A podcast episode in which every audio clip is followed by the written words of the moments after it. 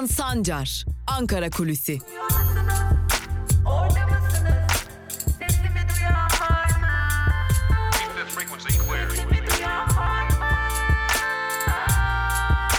Özgürüz Radyo. Özgürüz Radyo. Özgürüz Radyo'dan ve Ankara Kulisi'nin ilk bölümünden merhaba sevgili dinleyenler. Ben Altan Sancar. Türkiye siyaseti malum yaz aylarında oldukça sıcak geçmişti. Bunları aktarmıştık size yaz ayları boyunca. Biliyorsunuz bir de 23 Haziran seçimlerini yaşamıştık. İstanbul'da yenilenen seçimlerde Ekrem İmamoğlu yine zaferle çıkmıştı. Bu seçimlerin ardından Ankara'da sıcak gündem devam etmişti ve biz bu gündemin ardından kısa bir ara vermiştik Ankara Kulisi programına. Ankara Kulisi programı tam da Türkiye Büyük Millet Meclisi'nin açılacağı günde yani 1 Ekim'de yeniden karşınızda. Peki bugün 1 Ekim'de Ankara Kulisi'nde neler konuşacağız? Onları aktararak başlayalım. Türkiye Büyük Millet Meclisi açılıyor demiştik. Bugün 1 Ekim Salı günü.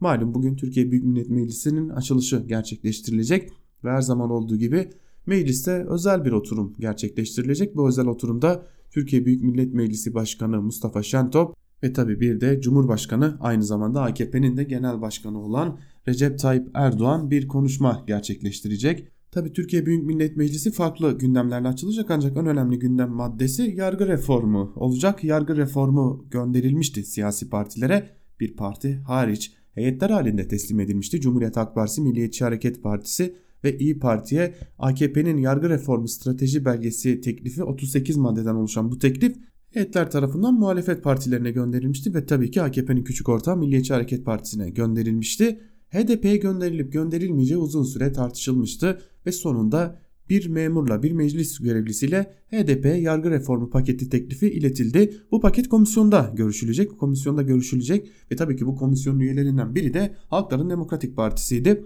Bu paket bir memur aracılığıyla gönderildi diyelim. Yargı reformu paketinden beklentiler farklı.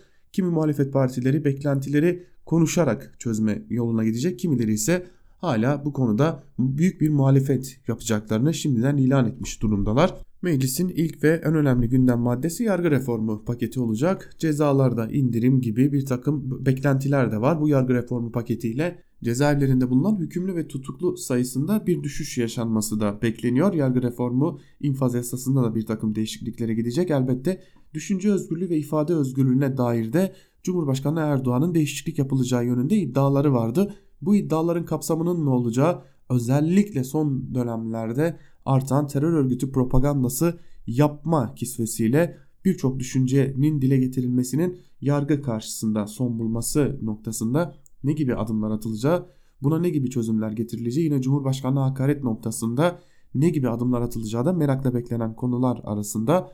Komisyonda görüşülecek önce alt komisyonda, komisyonda görüşüldükten sonra da meclis genel kuruluna gelecek. Türkiye Barolar Birliği Metin Feyzioğlu'nun heyecanla beklediği yargı reformu paketi de bugünden itibaren görüşülmeye başlanacak. Tabi Türkiye Büyük Millet Meclisi'nin tek gündemi yargı reformu olmayacak. 16 Nisan'da gerçekleştirilen bir referandum vardı Türkiye'de hepimizin hatırlayacağı ve Türkiye'nin rejimini değiştiren bir referandum vardı. Bu referandumun ardından Türkiye Büyük Millet Meclisi'nde iş tüzük ne olacak tartışmaları vardı.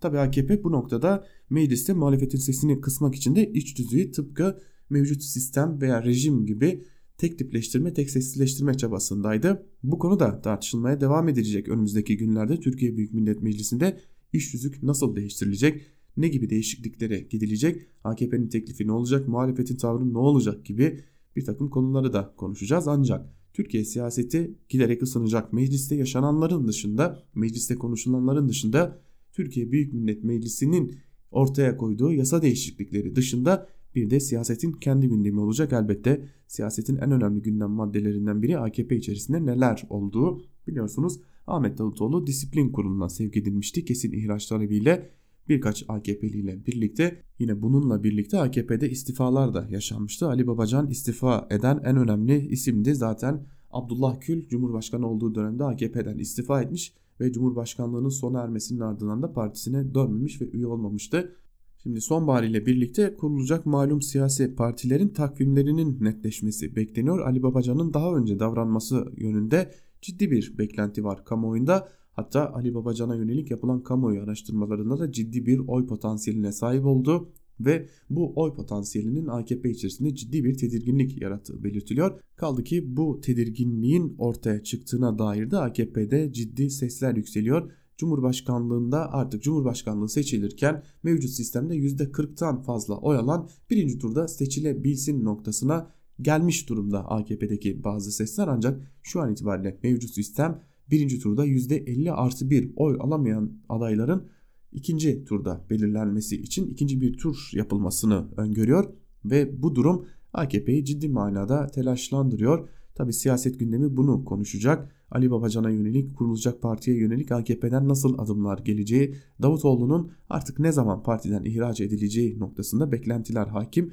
Yeni parti ne zaman kurulacak? Bu partinin tüzüğü ve içerisinde yer alacak isimler kimler olacak? Türkiye siyasetine etkileri neler olacak? AKP içerisinden ya da merkez sağ içerisinden İyi Parti'den, MHP'den belki de CHP'den istifalar olabilecek mi? Ali Babacan'ın ve Abdullah Gül'ün öncülüğünü yapması beklenen bu partide kimler yer alacak sorusu ve bu parti Türkiye siyasetini AKP'nin 17 yıldır egemenliğe altına aldığı meclisi ve Türkiye'nin yönetimini nasıl etkileyecek ve AKP'deki mevcut çöküş hızlanacak mı? AKP artık fetret devrine girdi mi ve dağılma sürecine mi giriyor sorularına da cevap bulacağımız bir döneme giriyoruz artık. Türkiye'nin sıcak sonbaharı ve belki de sıcak kışı başlıyor bugün itibariyle demekte fayda var.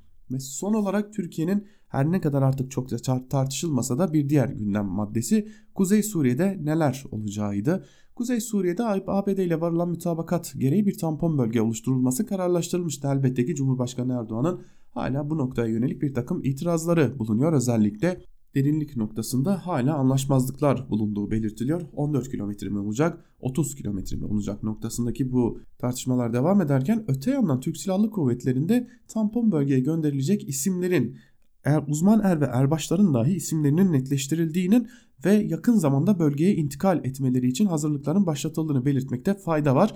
Kısacası Türk Silahlı Kuvvetleri'nin kara birlikleri hangi kara birliklerinde hangi isimleri göndereceği de bugün itibariyle netleşmiş durumda neredeyse. Öte yandan bölgede bulunan Suriye Demokratik Güçleri ve YPG mevzileri belirlenen derinlik çerçevesinde kaldırılmaya başlanmış durumda. ABD ve Türkiye temsilcilerinin gözetiminde bu işlemler devam ediyor. Bu işlemlerin tamamlanmasının ardından da ilerleyen haftalarda kara birliklerinin de bölgeye intikal etmesi bekleniyor ve böylelikle ABD ile Türkiye'nin vardığı mütabakat gereği oluşturulan tampon bölgenin son adımlarının da atılması ve ilerleyen dönemlerde de neler yaşanacağını hep birlikte gözleyeceğimiz sürecin başlaması bekleniyor. Ancak bu bilgiyi tekrarlamakta fayda var. Türk Silahlı Kuvvetleri'nin bölgeye göndereceği kara birlikleri netleştirilmiş durumda. Yani şu an itibariyle Türkiye'nin bölgeye en azından ciddi ve sert bir manevra gelmedikçe silahlı bir operasyon yapma ihtimali görünmüyor. Şu an itibariyle tampon bölge konusunda hangi kara birliklerinin nerelere yerleştirileceği dahi belirlenmiş durumda. Evet sevgili dinleyenler biz de bu bilgiler ile birlikte Ankara Kulisi'nin ilk bölümünü burada noktalayalım. Her zaman olduğu gibi Ankara Kulisi'nin ilk bölümünde Ankara'da konuşulanları ve günün gündemini sizlere aktardık. İkinci bölümde de yine hafta içi her gün olduğu gibi gazete manşetleri ve günün öne çıkan yorumlarıyla sizlerle olacağız.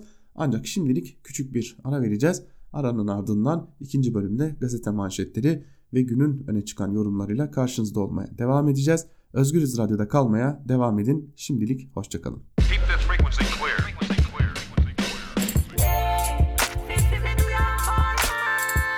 Altan Sancar, Ankara Kulüsi.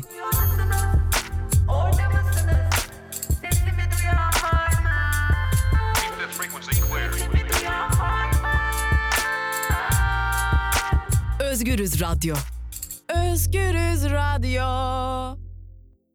Ankara Kulisi'nin ikinci bölümüyle tekrar merhaba sevgili dinleyenler. İlk bölümde Ankara'da konuşulanları sizlere aktarmıştık. İkinci bölümde ise gazete manşetleri ve günün öne çıkan yorumlarıyla sizlerle olacağız. Ve her zaman olduğu gibi alternatif medya ile başlıyoruz. İlk gazetemiz Yeni Yaşam gazetesi olacak. Yeni Yaşam gazetesi bugün meclis paketlendi manşetiyle çıkmış. Manşetin ayrıntılarında ise şu cümlelere yer veriliyor. Bugün açılacak meclisin gündemi AKP'nin yargı paketi olacak. Gazetemize konuşan muhalefet temsilcileri meclisin Cumhurbaşkanlığı sistemi ile fiilen işlevsizleştirildiğini ifade etti. Cumhurbaşkanlığı hükümet sisteminin ilk yılında iyice işlevsizleştirilen meclis yeni yasama yılına bugün başlıyor. Muhalefet temsilcileri kriz doğuran yeni sisteme karşı meclisin etkin çalıştırılması gerektiğini söyledi. HDP Grup Başkan Vekili Fatma Kurtulan, Türkiye'de demokrasi için meclisin bu yasama yılını çok aktif çalışması gerek, bizim bu yönde çabalarımız olacak dedi. CHP milletvekili Mehmet Bekaroğlu ise meclisin törensel bir yere çevrildiğini belirterek meclisin işlevi konusunda iktidar milletvekilleri dahil birçok çevreden bu şekilde olmaz kanaati oluştu vurgusu yaptı. Saadet Partisi milletvekili Cihangir İslam da meclisin şu anda çalışıp çalışmaması biz milletvekillerine bağlı. Bizler meclisi çalıştırırsak etkili uygulamalara yol açabiliriz şeklinde konuştu deniyor. Haberin ayrıntılarında sevgili dinleyenler bugün Yeni Yaşam gazetesi açılacak olan meclisi gündemine taşımış ve bir diğer haber birinci sayfadan bir diğer haber ise dün Cumhurbaşkanı Erdoğan'ın damadı ve ekonominin başındaki isim olan Berat Albayrak tarafından açıklanan yeni ve yine açıklanan ekonomik paket. Damattan masallar başlıklı bir haberle aktarılmış bu paket. Ayrıntılar ise şöyle. Cumhurbaşkanı Erdoğan'ın damadı Hazine ve Maliye Bakanı Berat Albayrak yeni ekonomi programını açıkladı. Enflasyon hedefini 2020 için %9.8, 2021 için %6 ve 2022 için ise %4.9 olarak açıklayan Albayrak bir önceki yeni ekonomik planda %2.3 olarak açıkladığı ekonomik büyüme hedefini de %0.5 olarak revize etti. Albayrak %2.3'lük hedefin biraz uzağında kalacağız dedi. Bakan Albayrak geçen sene açıkladığı ekonomi programı içinde en kötüyü geride bıraktık demiş ancak enflasyon sürekli yükselirken işsizlik de artmıştı. Bunun yanında başta sanayi üretimi olmak üzere birçok alanda küçülme yaşanmış. Bunun sonucu olarak da işsizlik %15'e kadar çıkmıştı. Birçok ekonomist yeni ekonomi programını tutarsız ve hayal olarak nitelendirdi deniyor haberin ayrıntılarında.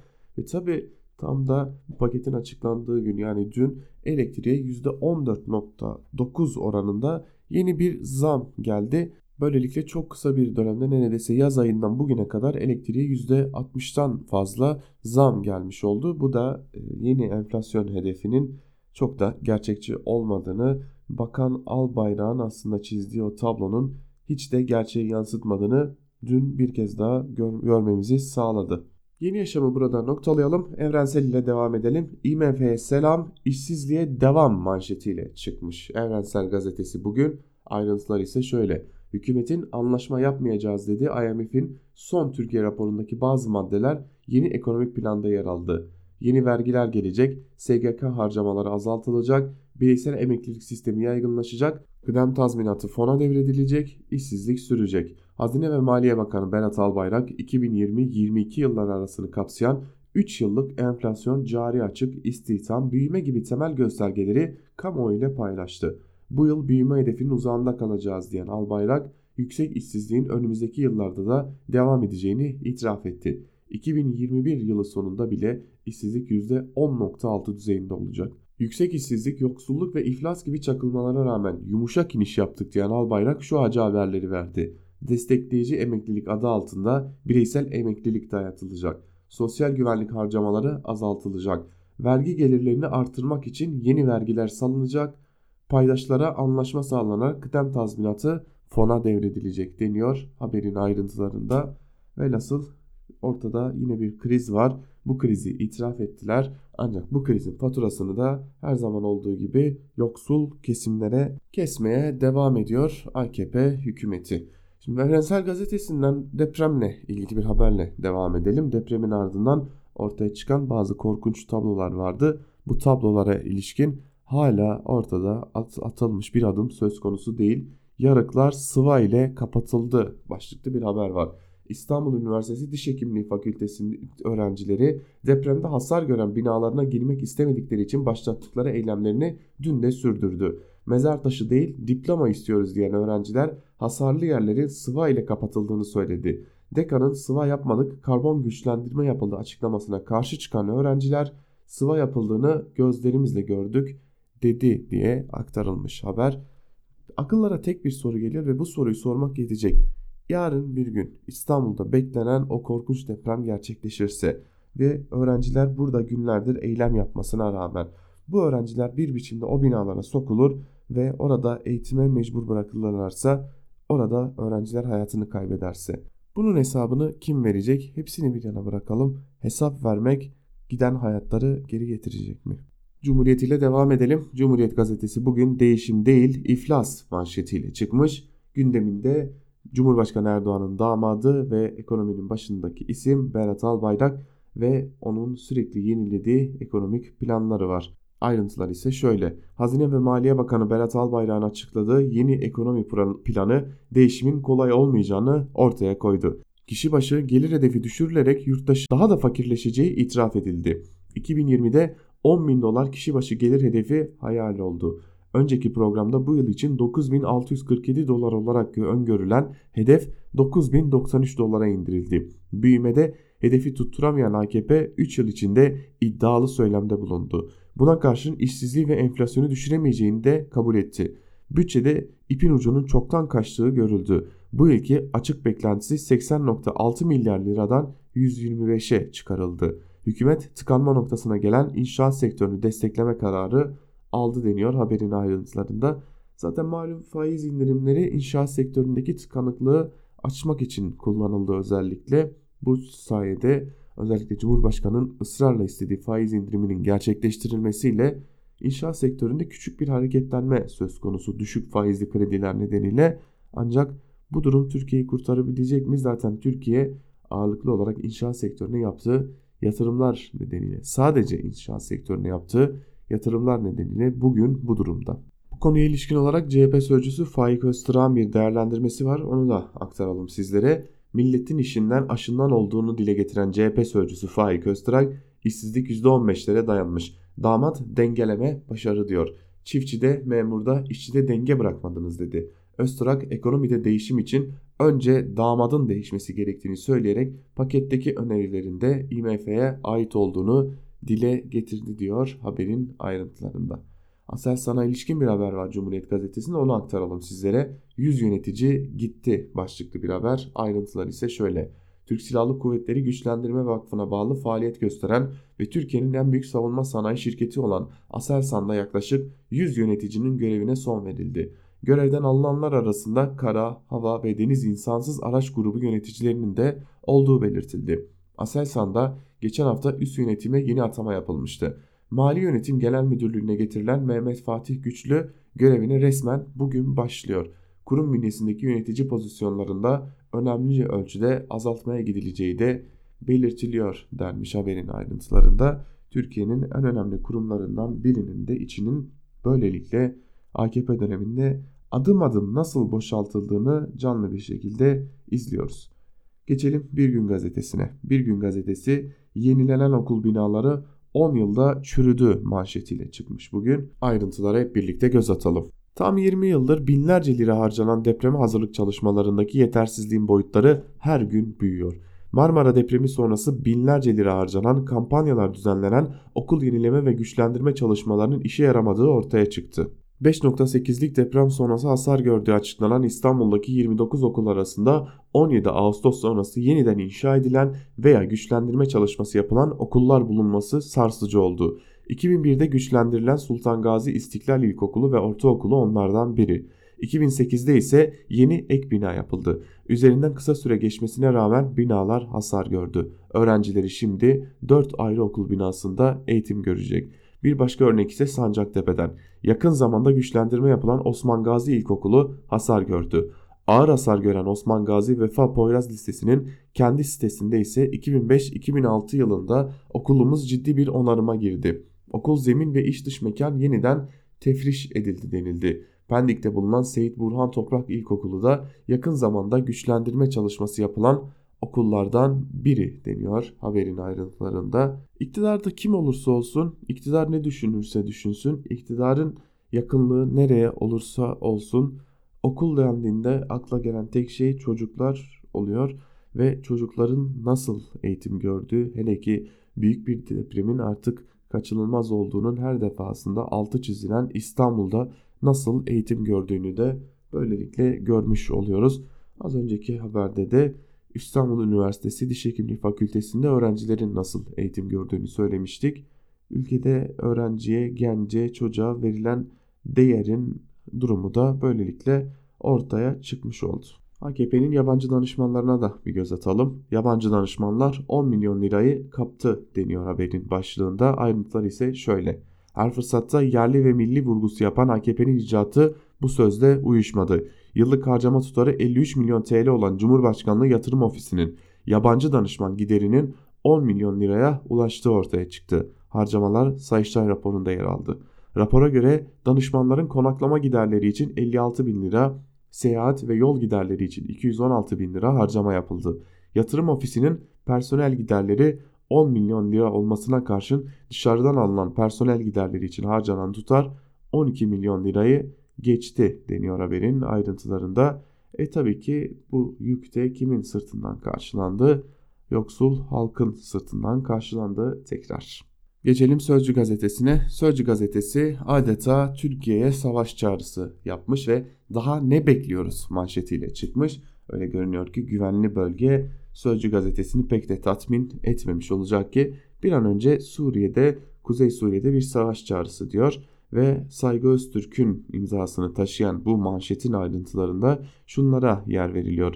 ABD Suriye'deki ikiyüzlü politikasını sürdürüyor. Bir gün bizimle, bir gün hainle. Suriye'de Fırat'ın doğusundaki teröristlerin çekilmesi ve güvenli ve bölge oluşturulması için ABD ile mütabakat sağlanmıştı. Bunun üzerine Türk ve ABD askeri bölgede ortak devreye çıkmıştı.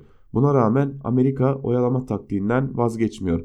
ABD'nin Suriye'nin Suriye'nin doğusundan çekildiler havası yarattığı PKK-YPG'li teröristler bölgede yerel askeri meclisler adı altında faaliyetini sürdürüyor. Hatta bunların paçavralarını taşıyan araçlarla ABD bayraklı askeri araçlar birlikte devreye geziyor. Bu nasıl iş diye sormuş Sözcü gazetesi manşetin ayrıntılarında. Sözcü gazetesini de burada noktalayalım. Geçelim Karar gazetesine. Kavgayı bırakın çözüm arayın manşetiyle çıkmış Karar gazetesi. Ayrıntılar ise şöyle. 5.8'lik deprem yaklaşan felaket için en ciddi uyarı olurken birçok hayati konudaki eksikler endişeyi arttırdı. Ancak siyasetin gündeminde afet toplantısına davet polemiği asıl meselenin önüne geçti acil çözüm önerilerinin tartışılması gereken bir konuda siyasilerin karşılıklı suçlamalarla vakit geçirmesi bu anlayış depremden daha tehlikeli dedirtti. Herkes her kesimden artık önlemleri konuşun çağrıları geldi. Valiliğin çağırdık açıklamasına İmamoğlu doğru değil cevabını vermişti. Cumhurbaşkanı yardımcısı Oktay da kimse özel davet beklemesin çıkışıyla polemiğe dahil oldu. 82 milyonun ortak beka meselesi olan bir konuda sonu gelmeyen karşılıklı suçlamalar siyasi kavgaya dönüştü. Atışmaların 5. gününde de sürmesi ise büyük tepki çekti. Kamuoyunda yetkililerin artık hayat kurtaracak önlemlere odaklanması yönünde beklenti oluştu deniyor Karar Gazetesi'nin manşetinde. Ancak bu manşeti atarken Karar Gazetesi'ne şunu sormak gerekiyor. Peki bu polemikleri ortaya çıkaran, durumu yaratan siyasi iktidar mı, Ekrem İmamoğlu'nun kendisi mi? Bu çağrıyı belki de önce Ekrem İmamoğlu'na değil de siyasi iktidara yapmak çok daha doğru ve gazeteciliğin gereği olacak. Zira ortada gerçekten çağrılmayan bir İmamoğlu var. En azından başlangıçta çağrılmayan bir İmamoğlu var. Bu gerçekliği açık bir biçimde dile getirmeden sadece her iki tarafta suçlu gibi bir haber yapmak biraz hem nalına hem mıhına gibi duruyor ve çok da etik durmuyor açıkçası. Geçelim biraz da yandaş gazetelere. Yandaş gazetelerden Milliyet ile başlayalım turumuza. Milliyet gazetesinin bugünkü manşetinde ekonomide değişim çağı sözleri yer alıyor. Acaba son 6 ayda Milliyet gazetesi böylesi kaçıncı manşetle çıkıyor sorusunu soralım. Ayrıntıları aktaralım. Değişim başlıyor başlıklı yeni ekonomi programına göre enflasyon 2020'de %8,5, 2022'de %4,9 olacak. Hazine ve Maliye Bakanı Berat Albayrak'ın açıkladığı yeni ekonomi programında enflasyon hedefleri 2019 için %12, 2020 için %8,5, 2021 için %6, 2022 için de %4,9 oldu. Albayrak yeni bir dönem başlıyor dedi.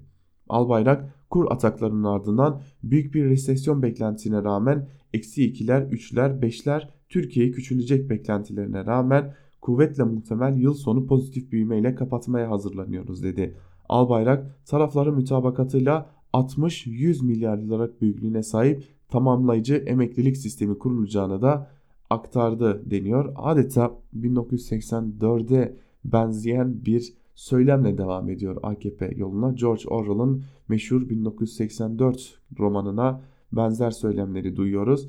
Şiddeti, işkenceyi yönlendiren Sevgi Bakanlığı vardı bu romanda. Tam da burada da emeklilik hakkının gaspına ilişkin olarak da kurulacak sisteme tamamlayıcı emeklilik sistemi denecek. AKP'nin ekonomik sistemi de böyle işliyor. MGK'dan Fırat'ın doğusu mesajı gereken irade ortaya konulacak başlıklı haberle devam edelim. MGK dün Cumhurbaşkanı Erdoğan başkanlığında Beştepe'de toplandı. 3,5 saat süren toplantının ardından yayınlanan bildiride güvenli bölgenin hayata geçirilmesine ilişkin samimi gayretlerin daha ileri adımlarla güçlendirileceği vurgulandı. Bildiride milli güvenliğin sağlanması için gereken iradenin ortaya konulmasında tereddüt edilmeyecektir denildi. Bildiride ayrıca milli güvenlik siyaset belgesinin görüşülerek uygun bulunduğu belirtildi deniyor haberin ayrıntılarında. Hürriyet gazetesine geçelim sevgili dinleyenler. Hürriyet gazetesinin bugünkü manşetinde deprem var. DASK'ın şifreleri manşetiyle çıkmış durumda. Ayrıntılar ise şöyle. İstanbul'da 5.8'lik depremin ardından herkes DASK ve zorunlu deprem sigortasını merak etmeye başladı. İşte depremin evinize vereceği zararı sigorta ile, ile karşılamanın yolları. DASK'tan şu an alınacak en yüksek hasar bedeli 215 bin lira. Evinizin değeri bunun üzerinde ise özel sigorta şirketlerinden 215 liranın 215 bin liranın üzerindeki kısmı için poliçe alabilirsiniz. Ancak DASK olmadan özelde sigorta yaptıramazsınız. 100 metrekare daire için DASK primleri yılda 100 lira ile 239 lira arasında değişiyor denmiş haberin ayrıntılarında. E Tabi binanın yıkılmasından söz ediyoruz ama binanın altında nasıl kalacağız onu hiç konuşmuyoruz. Hele ki AKP döneminde artan bu korkunç yapılaşma sonrası başımıza neler gelebileceğini hiç konuşmuyoruz. Geçelim Sabah gazetesine. Tabi yandaşlar bugün ekonomiyi görmüş durumdalar. Berat Albayrak'ın ekonomiye dair artık sayısını unuttuğumuz paketlerinden bir diğerini manşetlerine taşımışlar. Sabah gazetesi de yüksek büyüme, düşük enflasyon, güçlü istihdam manşetiyle ya da hayaliyle çıkmış diyelim. Ayrıntılar ise şöyle. Hazine ve Maliye Bakanı Berat Albayrak değişim başlıyor sloganı ile 3 yıllık ekonomik hedefleri tek tek anlattı. Yıl sonu pozitif bir büyümeyle kapatılacak. Her yıl istihdamda 1 milyon civarında artışla işsizliğin gerilemesini sağlayacağız. Dolarizasyonun azaltılması sağlanacak. Kredi kanalları açılacak. Makro göstergelerin hepsinde kur atağı öncesine dönülecek. Enflasyonu artık %5'in altına çekmek temel hedefimiz olmayı sürdürüyor gıda üretimini arttırmak için sulama yatırımları yapılacak, sera yatırımlarını teşvik edeceğiz. Berat Albayrak'ın vaatleri böyle. Tabi bunlar gerçekleşmeyecek mi, gerçekleşmeyecek mi? Bunları ilerleyen dönemlerde göreceğiz.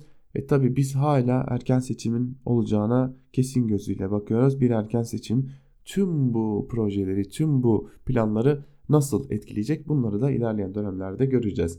Star gazetesiyle devam edelim. Star gazetesi Prens Selman cevap versin manşetiyle çıkmış bugün.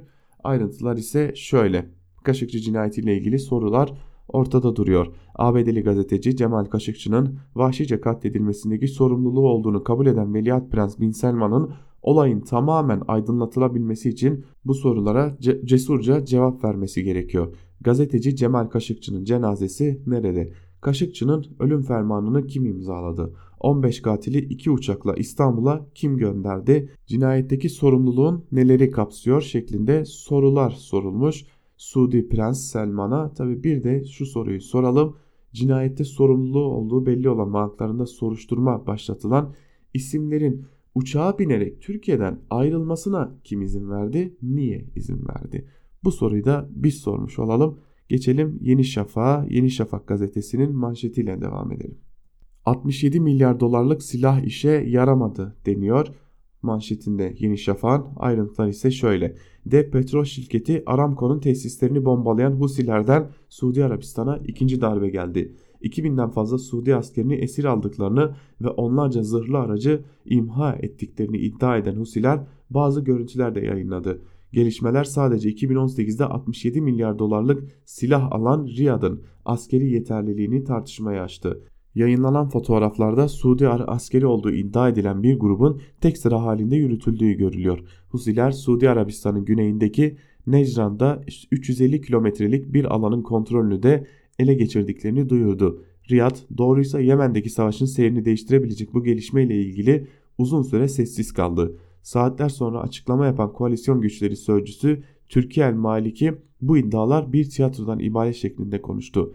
Yemen'deki durum son 5 yılda silah alımında dünya birincisi olan Suudi Arabistan'ın askeri yeterliliğini ve ordusunu tartışmaya açtı.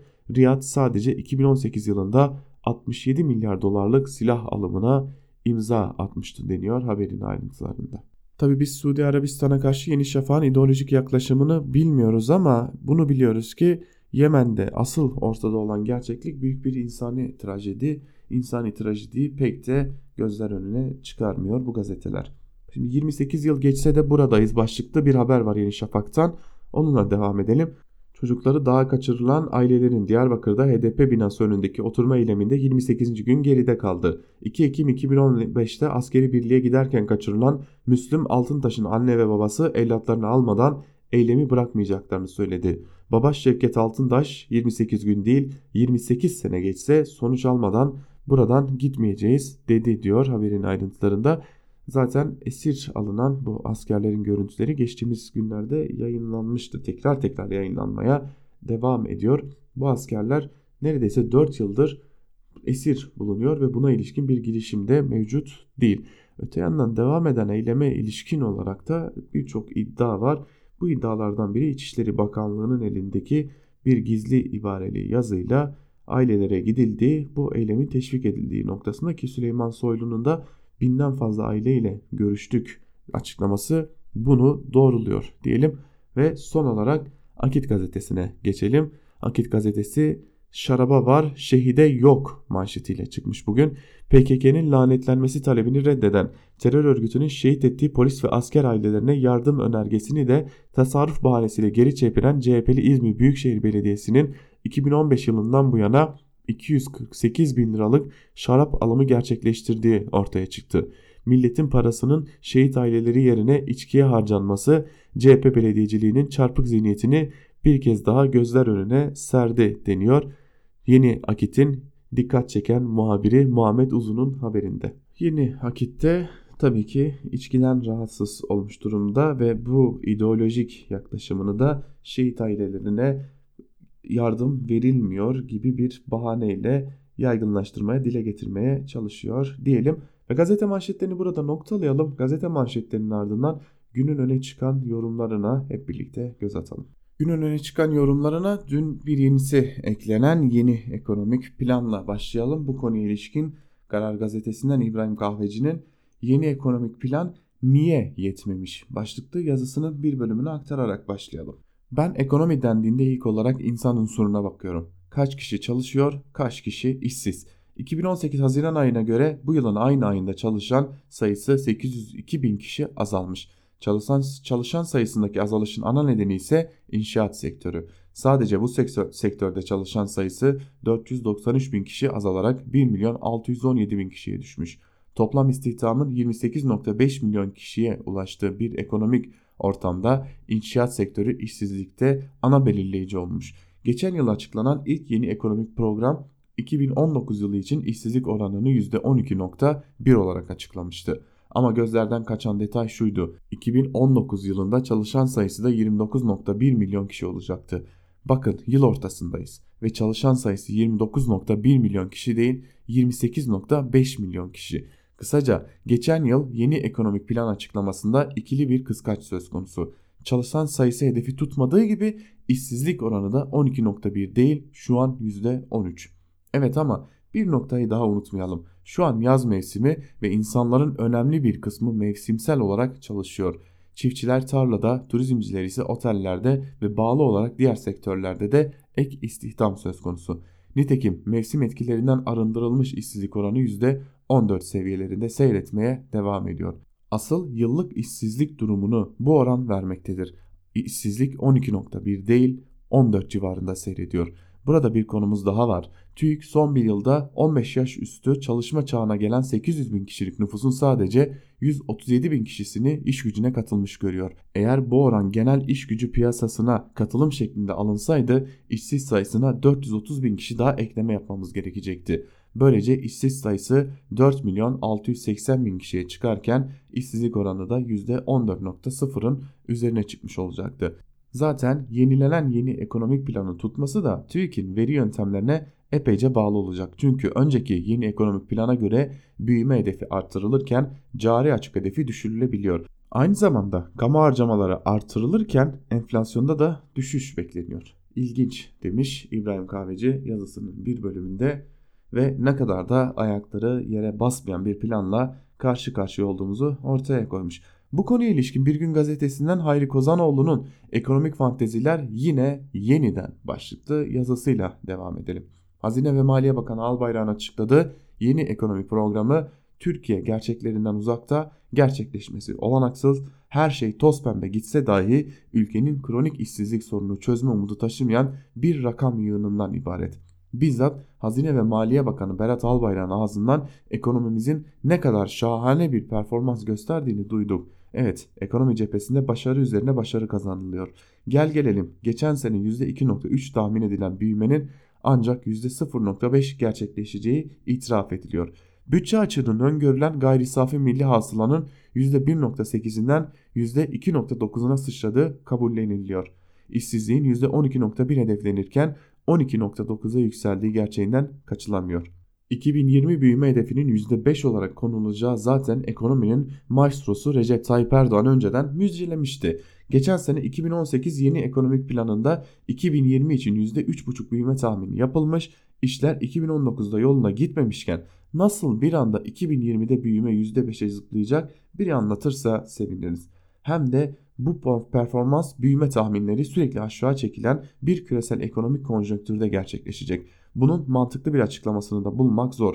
Üstelik büyüme 2020-22 aralığında her 3 yılda da sektirmeden %5 olarak gerçekleşecek. Buna karşın enflasyon 2020'de 8,5, 21'de 6, 2022'de 4.9 olmak üzere sürekli gerileyecek. İş talebin canlı kaldığı, tüketimin güçlü seyrettiği böyle bir büyüme senaryosunda ancak çok ciddi üretkenlik artışları ve maliyet düşürücü atılımlarla böyle bir enflasyon tablosu ortaya çıkabilir ki bunun da hiçbir belirtisi yok. İşsizlikte 2019 tahmini %12.9'un tutturulması önümüzdeki aylarda ciddi bir düşüş eğiliminin görülmesiyle mümkün. Şu ana kadarki eğilimlerden %14'ün altı bir işsizlik oranı tutturulacak gibi görünmüyor. İşsizliğin 2020'de %11.8, 2021'de %10.6, 2022'de de %9.8 oranla seyredeceği düşünülüyor. Ard arda %5 büyüme gibi olağanüstü bir performansın gerçekleşmesi koşuluyla dahi işsizlik %10'un altına ancak iki parmak altına inebilecek. Demek ki AKP rejiminin işsizlik gibi bir sorunu ve bunu çözmek gibi bir niyeti, umudu ve beklentisi bulunmuyor. Özetle Hazine ve Maliye Bakanı'nın sunumu Türkiye gerçeklerinden uzakta, gerçekleşmesi olanaklı bulunmayan her şey toz pembe gitse dahi ülkenin kronik işsizlik sorunu çözme umudu taşımayan bir rakam yığınından ibaret görünüyor demiş Hayri Kozanoğlu da bu konuya ilişkin kaleme aldığı yazısında. Ekonomide durum böyle sevgili dinleyenler. Bu konuya ilişkin yazıları aktardık. Bir de siyaset gündemimiz var. Siyaset gündemine ilişkin de yazıları sizlerle paylaşalım. Duvar gazetesine gidelim. Duvar gazetesinden Özlem Akarsu Çelik'in yazısıyla başlayalım. Ekim ayında dananın kuyruğu kopacak başlıklı bir yazı kaleme almış. Özlem Akarsu Çelik Duvar gazetesinde ve bir bölümünde de şunları aktarmış. Ali Babacan ile Ahmet Davutoğlu'nun parti çalışmaları Ekim sonuna kadar net, neticelenecek gibi görünüyor. Babacan ekibi iki hafta içinde kurucuları belirlemeyi hedefliyor. Davutoğlu ve ekibi ise AKP'nin haklarında başlattığı ihraç sürecinde istifa ettikten sonra çalışmalarını hızlandırmıştı. Onlar da bu işi artık daha fazla uzatmama niyetinde. Davutoğlu ve ekibi AKP'yi eleştirmeye bir süre ara verdi. Partiyi kurana kadar da sıra dışı bir gelişme olmadıkça bu yolu izlemekte kararlı olduklarını söylüyorlar. Kamuoyuna sadece AKP ile kavgalı bir hareket ya da AKP küskünlerinin buluştuğu adres gibi görünmek istemiyorlar. Babacan'ın başını çektiği harekette ise başından beri sessiz çalışma yürütülüyor. Ali Babacan Ankara'da farklı noktalarda yer alan 3 ayrı ofiste çalışıyor, görüşmelerini yapıyor. Babacan'ın yola birlikte çıktığı tecrübeli isimler hiçbiri parti kurulana kadar kamuoyuna çıkmayacak, açıklama yapmayacak. Bu isimleri parti kurulduktan sonra görüp dinleyeceğiz. Henüz kurulma aşamasındaki iki partinin hangi ittifakta yer alacağına dair şimdiden çeşitli rivayetler dolaşıyor kulislerde. Hatta bu iki partinin Saadet ile üçüncü bir ittifak kurabileceği yorumu yapılıyor. Bütün bunlar olasılıkların değerlendirilmesi sonucu ortaya çıkan bir tablo okuması aslında. İyi Parti Genel Başkanı Meral Akşener'in dediği gibi partisi kilit konumda. Ancak böylesi bir konum her zaman avantaj anlamına gelmez. İyi Parti'den Davutoğlu ve Babacan'ın partisine yönelim olacak mı? İyi Parti teşkilatlarından yeni kurulacak partilere geçmek isteyenler var mı? Bunlar yabana atılmayacak ihtimaller. İyi Parti yöneticilerinin son zamanlarda yaptığı açıklamalar bu kilit ve riskli durumu özetler nitelikte. Siyasetçilerin kullanmayı çok sevdiği doğmamış çocuğa don biçmek deyimini hatırlatan iddialar da gündemde. Ankara kulislerine hakim iki gazeteci art arda muhalefetin Cumhurbaşkanı adayına ilişkin bilgiler paylaştı. Önce Hürriyet yazarı Abdülkadir Selvi, CHP Genel Başkanı Kemal Kılıçdaroğlu'nun Cumhurbaşkanlığı adaylığı için Abdullah Gül'e söz verdiği iddiasını gündeme getirdi. Selvi, ertesi gün köşesinden Kılıçdaroğlu'nun partisine partisinin Cumhurbaşkanlığı için kimseye söz vermediğini söylediğini yazdı. Son olarak Haber Türk TV Ankara temsilcisi Bülent Aydemir'in yayında yaptığı bunu bilgiye dayalı olarak söylüyorum. Ali Babacan bu partinin genel başkanı olarak yola çıkarsa Cumhurbaşkanı adayı da Ali Babacan olacaktır açıklaması ses getirdi. Ali Babacan'la birlikte hareket eden bir siyasetçinin bu iddialarla ilgili yorumu Ankara'daki hesapları özetler nitelikteydi. Ortada bir seçim yokken gündeme getirilen bu iddialar hayatın olağan akışına uygun görünmüyor. Bu bilgileri dolaşıma sokup gazetecilere fısıldayanların amacının sorgulanması gerekiyor. Şu an Türkiye'nin öncelikli gündemi muhalefetin özellikle de CHP'nin Cumhurbaşkanlığı adaylığı için kimi düşündüğü değil. Ayrıca CHP'de işler böyle yürümüyor. CHP tabanı genel başkanının ve birkaç parti yöneticisinin ben yaptım olduğu anlayışıyla yönlendirebileceği bir taban değil. Bir kişinin aday gösterilmesi için önce CHP'liler ikna olmalı. Bu bilgileri gazetecilerle paylaşarak bu isimleri tartışanlar şimdiden kurulacak partilerin Millet İttifakı'nın birleşenleriyle arasını açmaya çalışıyor olabilir. Siyasette senaryoda oyunda bitmez. Ancak ne yapılırsa yapılsın cin şişeden çıktı bir kere. Yeni partiler kurulacak, sahneye yeni oyun kurucular çıkacak. Ekim ayında dananın kuyruğu kopacak demiş Özlem Akarsu Çelik'te yazısının bir bölümünde. Habertürk'ten Muharrem Sarıkaya'nın yazısıyla devam edelim. Siyasetin yeni yol haritası başlıklı bir yazı kalemi almış Muharrem Sarıkaya ve bir bölümünde de şunları aktarıyor. Ankara'da politika 2010'dan bu yana ilk kez sandıksız, çekişmesiz, kurultaysız, kongresiz, rahat bir yaz tatili dönemi geçirdi. TBMM yeni yasama döneminin açılışıyla birlikte bugünden itibaren işbaşı yapacak. İlki geçen hafta partilere dün de meclise sunulan yargı reformunun ilk bölümü ki infaz sürelerinde indirimi kapsayan ikincisi de gelecek. Diğerleri ise geçen dönem bir bölüm eksik, kalan ekonomik paket. Bunun içinde de iktidar partileri EYT'yi getirirler mi bilmiyorum. Bunun ötesinde süratle çıkarılması gereken bekleyen herhangi bir kanunu düzenleme görünmüyor. Aslında milletvekillerinin de Mayıs'a kadar TBMM'de yasa ile uğraşacak pek vakitleri bulunmuyor. Bunun nedeni meclisin birinci ve ikinci büyük partisinde başlayan kongre ve kurultay süreçleri. CHP dün ilçe il kongreleriyle yılın ilk aylarına kadar tamamlayıp Nisan 2020'de büyük kurultayı toplama kararını aldı. AKP Mart ayına kadar il ve ilçe kongrelerini bitirip en geç Mayıs'ta büyük kongreyi gerçekleştirme hedefinde. Erdoğan açısından zaten mümkün değil. Genel ve yerel seçimden güçlü çıkmış CHP lideri Kemal Kılıçdaroğlu'nun liderlik konusunda da bir sorun bulunmuyor. Zaten CHP'de kolları sıvayanların hepsi de liderlik değil parti yönetiminde yer almanın peşinde. Milletvekilleri açısından yönetimde yer almak gelecek seçimde aday belirleme sürecinin tayin edicisi olmak anlamına geliyor. Çünkü bir sonraki kongre seçimden sonraya kalıyor. Bu da yönetim organlarında yer alma mücadelesini daha da çetin hale getiriyor. Gelelim sürekli gündemde tutulan erken seçim konusuna. Meclisin 2020 Haziran'ına kadar erken seçim kararı alması olası değil. Çünkü yeni seçilen milletvekilleri ancak bu tarihte özlük haklarını kazanacak. Dolayısıyla bu dönemin bitişine kadar milletvekillerinden kaynaklanan bir seçim hata gerçekçi gözükmüyor. Şimdi şu sorular, şu sorular akla gelebilir. AKP lideri ve Cumhurbaşkanı Erdoğan'ın olmayacağı söylenmesine diğer ortağı MHP ile muhalefetteki CHP ve İyi Parti liderinin de istemediklerini açıklamasına rağmen seçim beklentisi de neden oluyor. Hemen belirteyim. Sürekli pompalanan özellikle de iktidara yakın kişiler tarafından muhalefete, muhalefete yönelik taktik olarak sürdürdükleri Cumhurbaşkanı adaylığı tartışmaları. Cumhurbaşkanlığı adaylığının bu denli yüksek olduğu durumda ister istemez seçimi akla getiriyor. Bunu yapanlar aynen kuru fasulye deyince insanın düşünsel ardılında pilavı anımsaması gibi Cumhurbaşkanlığı adaylığını tartıştıklarında toplumda seçimi çağrıştırdıklarının farkına varmıyorlar. Özetle erken seçim beklentisine ne hedefledikleri değil neyi düşündükleri yol açıyor demiş Muharrem Sarıkaya da yazısının bir bölümünde. Tabi erken seçim gündeminin biraz daha pişirilmesinin bir diğer nedeni de yeni bir 367 tartışması benzeri bir tartışmamızın olmaması için AKP'nin bunun ön hazırlığını yaparak Türkiye Büyük Millet Meclisi'nin seçimi yenileme kararı alıp almayacağı, Cumhurbaşkanı Erdoğan'ın bir daha aday olup olamayacağı tartışmaları zaten bizleri bekliyor. Bu tartışmaların önüne geçebilmek için de AKP erken seçimi muhakkak ki gündemine alacak diyelim. Ve geçelim bir diğer yazara. Bir diğer yazar Fikri Sağlar Bir Gün Gazetesi'nden iktidarın zaafları başlıklı bir yazı kaleme almış ve yazısının bir bölümünde de şunları aktarıyor. Geçen hafta içinde bulunduğu siyasi kaosu yorumlayarak AKP zorunlu olarak seçime gidebilir demiştim. Geçen günlerde gelişen olaylara bakılınca seçime gitme hızı dünden daha da artmış görünüyor.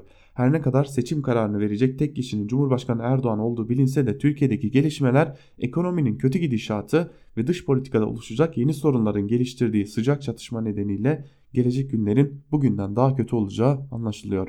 Kaldı ki Perşembe günü İstanbul'da yaşanan 5.8'lik deprem ülkenin sadece insani değil siyasi kimyasını da bozdu.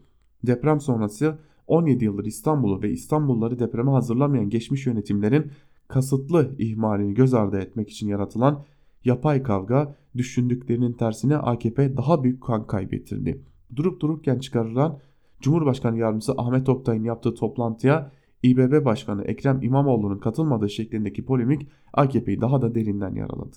17 yıldır Türkiye'yi ve İstanbul'u yönetenlerden beklenen deprem için toplanan paralarla bugüne kadar neler yapıldığını daha açık söylemeleri, yapmak isteyip de yapmadıklarını anlatmaları gerçekleri saklamadan cesaret göstermeleri. İstanbullular ağız dalaşı değil aileleri ve çocukların canlarını kurtaracak çözümler bekliyor.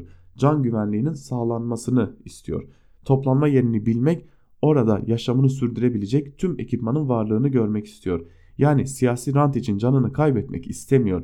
Okulların, hastanelerin, köprülerin, yolların ve iletişim araçlarının felaket günü işe yaramasını bekliyor. Kısaca devletine güvenmek, yöneticilerine de inanmak istiyor ülkede yaşayan her 6 kişiden biri İstanbul'da yaşadığına göre İstanbul'un güvenliği tüm Türkiye için son derece önemli. İktidar bunları yapar mı? Pek zannetmiyorum. Çünkü dün Bakan Albayrak'ın açıkladığı ekonomik paketin satır aralarında yine aldatmaca vardı. Yine insanlara kötü bir umut verilmeye çalışılıyordu.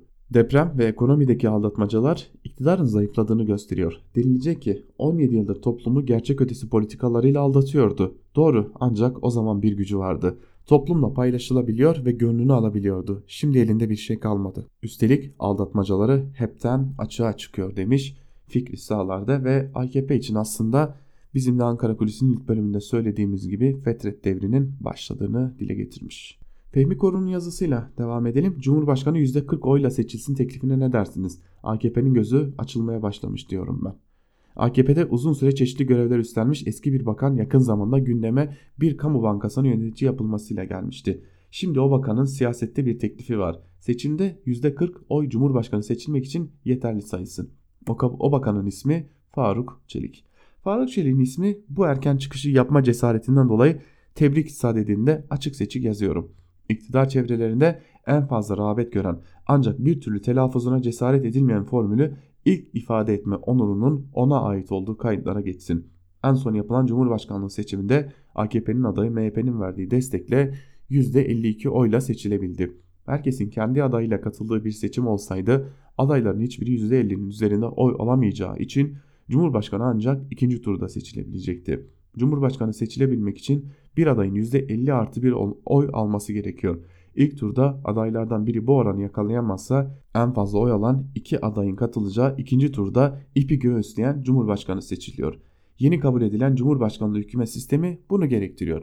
Acaba AKP'deki bir sonraki seçimlerde MHP ile ortak alabilecekleri oy oranının %50 artı 1'e ulaşamayacağını hesap mı ediliyor? Kamuoyu yoklamalarında özellikle yerel seçimden ve tekrarlanan İstanbul Belediye Başkanlığı seçimi sürecinde yaşananlardan sonra böyle bir soruyu akıllara düşürecek sonuçlar elde ediliyor. Kararsız olduğunu veya hiçbir partiye oy vermeyeceğini söyleyen seçmenler dağıtılmadığında iki partinin toplam oy oranı yarının bayağı altında. Kararsızlar ile hiçbir partiye oy vermeyenlerin belli bir oranla bütün partilere dağıtılması usulü bu kez yanlış sonuç verebilir. Çünkü o insanlar başka sorulara cevaplarında iktidar cephesine oy vermeme konusunda kararlı olduklarını hissettiriyorlar. Sanırım AKP'de seçim hesapları yaparken parmaklarını kullananlar dahi kendi partileriyle MHP'nin birlikteliğinin ilk turda oyların %40'ının üstünü yakalayabilse bile ikinci tura kaldığında %50 artı 1'i bulmanın zor olacağını görebiliyorlar. Faruk Çelik'in seçim için %40 yeterli olmanı açıklaması da onun da bu hesabı yapanlardan olduğunun işareti. Zaten galiba bu sebeple Cumhur İttifakı içerisine İyi Parti çekme planlarını gündeme geliyor. MHP ile İyi Parti'nin aynı kökenden insanların içinde yer aldıkları partiler birinin başında Devlet Bahçeli, diğerinin başında Meral Akşener'in olması bir araya gelemeyeceklerinin garantisi gibi görülüyor. Bu görüş yanlış olmayabilir de. Peki ya iki parti liderlerinden biri denklemin dışına çıkarılırsa ve bu durumda buluşmayı kolaylaştırırsa diye de soruyor Fehmi Koru yazısının bir bölümünde ve uzun süredir düşündüğümüz o ihtimali akıllara getiriyor diyelim. Ve Fehmi Koru ile birlikte biz de Ankara Kulisi'nin ikinci bölümünü noktalayalım sevgili dinleyenler. Ankara Kulisi'ni noktalarken bir de hatırlatmada bulunalım. Bir hemen ardımızdan eş genel yayın yönetmenimiz Can Dündar Özgür Yorum ile Özgür Radyo'da karşınızda olmaya devam edecek. Ve biz de verdiğimiz ara öncesinde olduğu gibi saat başlarında haber bültenleriyle Türkiye'deki gelişmeleri aktarmak üzere sizlerle olmaya devam edeceğiz sevgili dinleyenler. Ankara Kulisi'nden şimdilik bu kadar sevgili dinleyenler. Özgür Radyo'dan ayrılmayın. Dolu dolu içeriklerle haberdar olmak için Özgür Radyo'da kalmaya devam edin. Hoşçakalın.